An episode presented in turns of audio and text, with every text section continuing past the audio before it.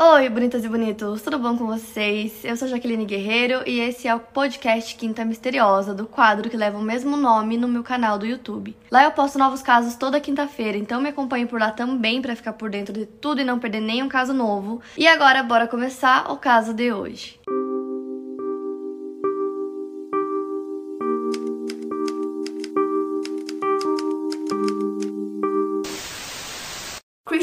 Paulila nasceu no dia 31 de março de 1986 em Long Island, Nova York, filha de Lori, uma dona de casa, e Charles, que trabalhava com construção civil. Ela tinha um irmão mais novo chamado John. Quando Christine tinha dois anos de idade, seu pai morreu em um acidente no trabalho. A mãe dela não conseguiu lidar com a morte do marido e começou a usar drogas. Eventualmente, ela perdeu a guarda dos filhos, então a Christine foi morar com seus avós. Aos 5 anos de idade, a Christine foi diagnosticada com alopecia, que é uma doença que faz a pessoa ter perda de cabelo ou de pelos de outras partes do corpo.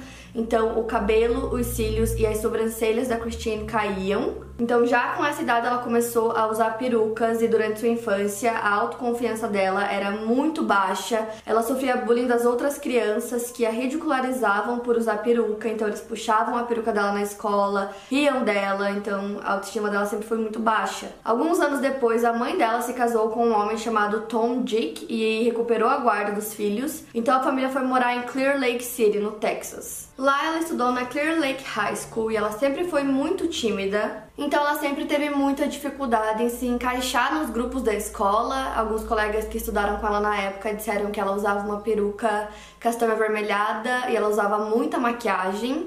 E aí teve um dia que ela voltou para casa da escola e a mãe dela disse que ela estava muito feliz, que ela estava contando para ela que conheceu duas garotas na escola que foram super legais com ela, que eram assim as melhores meninas que ela já tinha conhecido, assim, na vida dela na escola. Então ela tava muito feliz que ela tinha feito novas amigas. Inclusive, a mãe dela conta que essa mudança de cidade fez muito bem pra Christine, que ela tava muito feliz, que ela tava conhecendo pessoas novas. Então, no geral, ela tava muito bem nessa época. E as novas amigas dela eram a Rachel Coloridis e a Tiffany Rowell, que eram as meninas mais populares da escola. A Tiffany era atriz e ela queria trabalhar como assistente social, era muito extrovertida, sempre tava fazendo alguma coisa. Já a Rachel gostava de arte e de escrever, ela era muito linda, muito querida por todos os amigos e também muito popular. E a Rachel sempre tentava ajudar pessoas como a Christine, pessoas que tinham dificuldade em se encaixar, tinham dificuldade em fazer amigos, então ela sempre ajudava essas pessoas. Elas ajudaram muito a Christine, é, elas davam muitas dicas de maquiagem, é, de roupas, de como usar o cabelo, então a Christine mudou completamente graças às duas. E elas sempre andavam juntas, tinha uma aula que a Rachel fazia junto com a Christine, que era de comunicação. Então, todos os trabalhos que tinham é, nessa aula elas faziam dupla. A Christine tirou várias fotos da Rachel para essa matéria, então as duas ficavam juntas o tempo todo. Uma coisa que é interessante citar é que ela se sentia tão bem perto das novas amigas que ela conseguia ficar sem a peruca. Então a Christine só tirava a peruca quando ela tava com pessoas que ela confiava muito, é, realmente pessoas muito próximas a ela, e com as duas ela conseguia ficar tranquilamente sem. A Christine se apegou muito a essas duas novas amizades que não só ajudaram ela na escola, como a transformaram de uma garota tímida para uma garota mais popular. Então, em 2003, ela foi eleita Miss Irresistível na escola, e naquele mesmo ano ela também começou um relacionamento com o Christopher Lee Snyder, de 21 anos. Os pais da Christine não aprovaram o novo namorado. Chris tinha piercings, usava correntes presas na calça. A mãe da Christine disse que sempre ficava muito desconfortável quando estava perto dele. Fora que Chris tinha cumprido pena de prisão por assalto à mão armada e quando ele saiu da cadeia, logo ele começou um relacionamento com a Christine, que tinha 16 anos. A Christine se sentia mal por ele não ter nenhum amigo, porque ninguém queria ser amigo dele, então ela pensou que ela poderia ajudá-lo. Então os dois começaram a namorar e de acordo com a mãe e o padrasto da Christine, o Chris começou a isolar a Christine da sua família, dos seus amigos. Ele abusava emocionalmente dela, até mesmo aparecendo na escola um dia e tirando a peruca dela na frente de todo mundo para envergonhá-la. O padrasto também contou que o Chris tinha algum tipo de controle sobre a Christine. Então ele disse entre aspas: "Fizemos tudo ao nosso alcance para afastá-lo dela, mas você sabe que ela tem 16, 17 anos, então não há muito que você possa fazer. Eles tentaram deixar Christine de castigo e tiraram alguns privilégios dela, como o carro, para ver se isso ajudaria. É, para que ela terminasse o namoro, mas isso não aconteceu. Eles até chegaram a falar com advogados e policiais para tentar conseguir uma ordem de restrição ou talvez prender o Chris de novo, mas isso também não aconteceu. Então, basicamente, todas essas coisas que eles tentaram fazer foi em vão, porque ela seguiu firme no relacionamento. Ela disse que ela achava que ela conseguiria mudar o Chris, que ele era muito sozinho e tal. E também teve a questão que ela perdeu o pai dela muito jovem. Então ela disse que ela via no Chris quase uma figura paterna, porque ele dizia que ele ia cuidar dela, é, proteger ela de qualquer coisa, então ela se agarrou muito nisso. Já na família do Chris, eles não gostavam muito da Christine, eles chamavam ela de a psicótica é, porque diziam que ela tinha um ciúme possessivo e doentio do Chris. Os dois brigavam constantemente e às vezes as brigas eram até físicas. E às vezes o Chris mandava a Christiane embora e ela deitava no gramado na frente da casa dele, ficava lá, às vezes dormia lá até que ele abrisse a porta e deixasse ela entrar. Mas no geral, o Chris era uma pessoa muito agressiva e ele também tinha um vício em drogas. As amigas dela, Rachel e a Tiffany, também tentaram convencer a Christine de terminar com o Chris, disseram que ela poderia achar alguém muito melhor que ele, mas também não adiantou. Dizem que nessa época do começo do relacionamento deles, ela também começou a usar algumas drogas. E no mesmo ano, a Rachel e a Tiffany se formaram na escola, mas elas mantiveram as amizades que elas fizeram por lá e que ainda não tinham se formado. E no outono, a Rachel iria começar a faculdade. No dia 18 de julho, a Tiffany e a Rachel, agora com 18 anos, estavam na casa da Tiffany passando tempo, assistindo TV. O namorado da Tiffany, Marcus Ray Priscilla, de 19 anos, também estava lá. O primo dele, Adalbert Nicholas Sanches, de 21 anos, também estava lá. Os pais da Tiffany não estavam em casa, apenas os quatro jovens. Dizem que nesse mesmo dia a Tiffany ia dar uma festa na casa dela mais tarde, mas não, essa informação não foi confirmada. Mas enfim, nesse mesmo dia, uma amiga da Tiffany ligou para ela algumas vezes e ela não atendeu, o que era bem incomum, ela sempre atendia. Então a amiga esperou um tempo, ligou novamente, ligou várias vezes e nada, ninguém atendia. E como ela estava perto do bairro onde a Tiffany morava, ela decidiu passar lá para ver se estava tudo bem. Então, chegando na frente da casa da Tiffany, ela percebeu que estava o carro da Tiffany e do namorado estacionados bem na frente, na entrada. Essa amiga estava com o namorado e com o primo, então os dois ficaram no carro, ela desceu. Ela bateu na porta várias vezes, ninguém atendeu, ela decidiu entrar, a porta estava destrancada. Então assim que ela entrou, não viu ninguém, tava um silêncio absoluto na casa, então bem próximo à entrada já era a sala de estar, então ela foi até a sala de estar.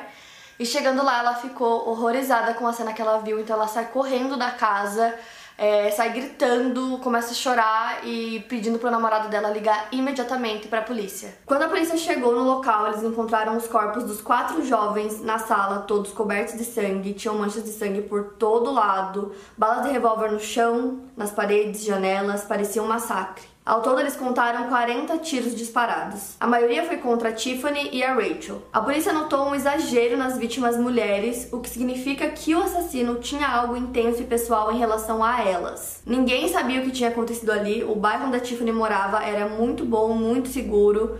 Os quatro não tinham desavenças com ninguém, eles eram jovens super tranquilos. As famílias das vítimas estavam em choque, os colegas de escola também. Ninguém conseguia entender quem seria capaz de cometer um crime desses. Os amigos e familiares das vítimas estavam em completo choque, eles também estavam com raiva de toda essa situação, então eles queriam muito saber quem havia cometido o crime e queriam que a polícia descobrisse logo e prendesse o assassino. Quando a Christine ficou sabendo do que tinha acontecido, ela ficou devastada, ela chorava o dia inteiro, ela dormiu com a mãe durante três dias e chorava a noite inteira até cair no sono.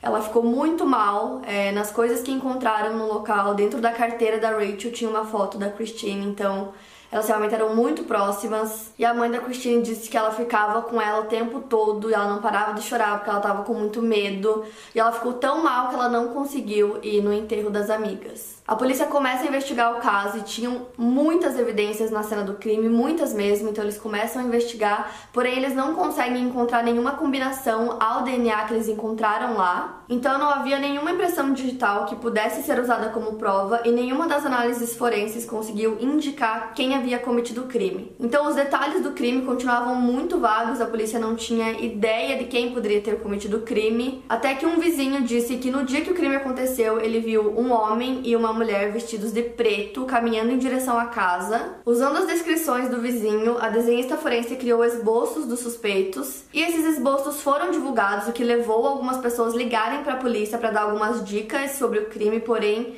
nada que realmente ajudasse na investigação. Algumas semanas depois veio à tona que o Marcos Percella tinha um histórico de tráfico de drogas. A polícia teorizou que as mortes foram resultado de alguma coisa que deu errado em relação a isso, porém essa teoria foi rapidamente desmentida e a polícia voltou à estaca zero. A única prova viável na época era o esboço policial e apesar de centenas de horas dedicadas ao caso, a polícia chegou a um beco sem saída. Eles não tinham noção de quem poderia ter cometido os crimes. Então o tempo foi passando e eles não conseguiam mais nenhuma pista para investigação. A primeira pista realmente forte do caso só veio três anos depois. Em julho de 2006, uma pessoa que a princípio ficou anônima ligou para a polícia e disse alguns detalhes sobre o crime, detalhes que só quem conhecesse é, os assassinos poderia saber. Então ele deu esses detalhes e no fim deu dois nomes. Chris e Christine. Porém, era muito estranho não fazia sentido nenhum que a Christine estivesse envolvida na morte das amigas das duas meninas mais populares da escola que ajudaram ela em vários aspectos, elas eram muito amigas, isso não fazia sentido. Os detalhes não estavam se encaixando, a polícia não estava conseguindo entender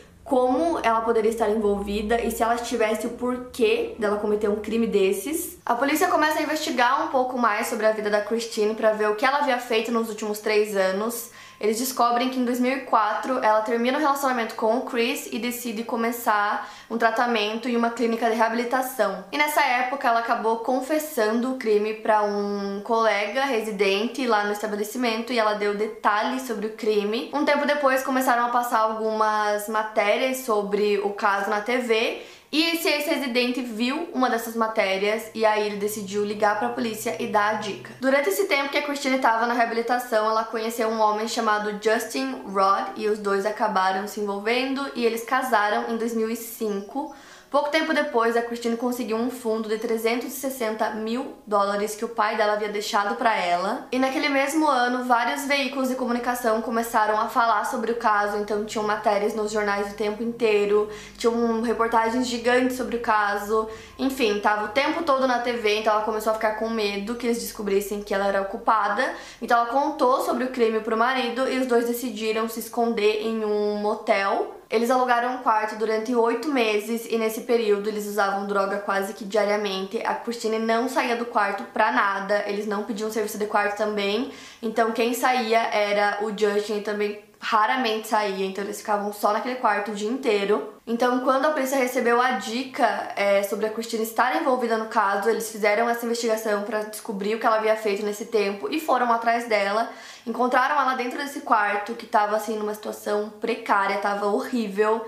É, então eles pegam ela para interrogatório e começam a ir atrás do Chris. Eles ficaram mais ou menos um mês atrás do Chris e de alguma forma alguém contou para ele ou ele descobriu que a polícia estava atrás dele e ele decidiu ir até uma floresta que ficava bem afastada e acabou com a própria vida lá. Então a polícia encontrou o corpo dele um mês depois em uma floresta em Greenville, na Carolina do Sul. A Cristina foi presa em 2006 e tem alguns pedaços do interrogatório dela na internet. Eu vou deixar dois links para vocês na descrição para vocês verem. Então ela contou pra polícia que o Chris e ela estavam em abstinência e que o Chris queria comprar mais drogas, mas ele não tinha dinheiro. Então ele teve a ideia de ir até a casa da Tiffany pra roubar dinheiro, roubar o que eles conseguissem lá.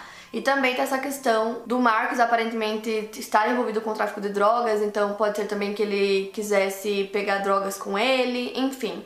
Essa foi a ideia dos dois, então eles foram até lá. Ela disse que sabia que ele tinha uma arma, mas quando eles chegaram lá na casa da Tiffany, ele deu uma arma para ela e que ela não sabia que ele tinha essa segunda arma. Então ela disse que eles chegaram na casa, é, eles abriram a porta para eles, né? Porque afinal eles conheciam os dois, então eles entram E aí o Chris começa a exigir que eles dessem drogas, que eles dessem dinheiro para eles, e aí eles começaram a discutir. E nessa altura Christine disse que o Chris percebeu que eles estavam tentando roubar uma amiga da Christine, que depois que eles fossem embora, eles com certeza iriam denunciar. Então ele começa a atirar. A princípio a Christine disse que só o Chris havia atirado. Na cena do crime tinham balas de duas armas diferentes, o que indicava que os dois haviam atirado, e aí ela disse que não atirou intencionalmente, que ele segurou na mão dela e que ele cometeu todos os disparos. E aí a Christine disse que os dois correram pro carro e aí eles decidiram voltar para casa para se certificar que todos estavam mortos. E quando eles voltaram, eles perceberam que um dos corpos não estava ali no local. E aí eles encontraram a Rachel atrás do sofá com o telefone na mão tentando chamar a polícia. Então, apesar de ter sido baleada várias vezes, a Rachel ainda estava viva, ela foi gravemente ferida até a morte e a Christine disse que o Chris falou que se ela contasse o que eles tinham feito ali para qualquer pessoa, ele faria a mesma coisa com ela e com a família dela. Então ela não ligou para a polícia e menos de 30 minutos após o crime, ela foi até o Walgreens para trabalhar. Só que aí quando a polícia interrogou o marido da Christine, ele contou uma história completamente diferente. Segundo Justin, a Christine confessou ter participado ativamente do crime que eles foram lá para roubar e aí quando o Chris começou a atirar, ela não hesitou em atirar também. Ele também contou que quando Chris e a Christine voltaram para casa da Tiffany, quem espancou a Rachel até a morte foi a Christine. Em 13 de outubro de 2008, a Christine Paulila foi condenada por quatro acusações de homicídio. Por ser uma infratora juvenil na época dos assassinatos, ela foi poupada da pena de morte. No dia seguinte, ela foi condenada à prisão perpétua. Ela está atualmente encarcerada na unidade de Mountain View, em Gatesville, no Texas, e será elegível para liberdade condicional em 2046, quando ela tiver 60 anos de idade. O motivo do crime nunca ficou claro. Algumas pessoas pensam que a Christine estava em um surto de abstinência e não sabia o que estava fazendo fazendo. Na confissão dela, ela disse que não lembra de muita coisa, que foi um apagão. Outros acreditam que ela sabia exatamente o que estava fazendo. A psiquiatra Gayle Saltz afirmou, entre aspas, Acho que há uma chance dela ter pensado que eles estavam com pena dela, mas ainda assim os invejou porque eles não precisaram trabalhar tanto para serem legais, para serem aceitos. Isso vai criar inveja e ciúme intensos, trazer à tona a agressão e o desejo de puni-los pelo que eles têm. Porém, essa é só a opinião da psiquiatra, nunca ficou claro é, quais foram os motivos da Christine, por que ela cometeu esse crime com as amigas dela. É, em muitos casos assim, de adolescentes menores de idade, normalmente tem alguma coisa muito grande por trás, ou muita inveja, ou algum tipo de briga entre as pessoas, mas nesse caso eram amigas da Christine que ajudaram muito ela na época da escola. Então realmente é, é muito estranho. Para mais casos, siga meu podcast aqui no Spotify. Lembrando que os casos novos saem primeiro lá no meu canal do YouTube toda quinta-feira. Obrigada por ouvir, até o próximo caso.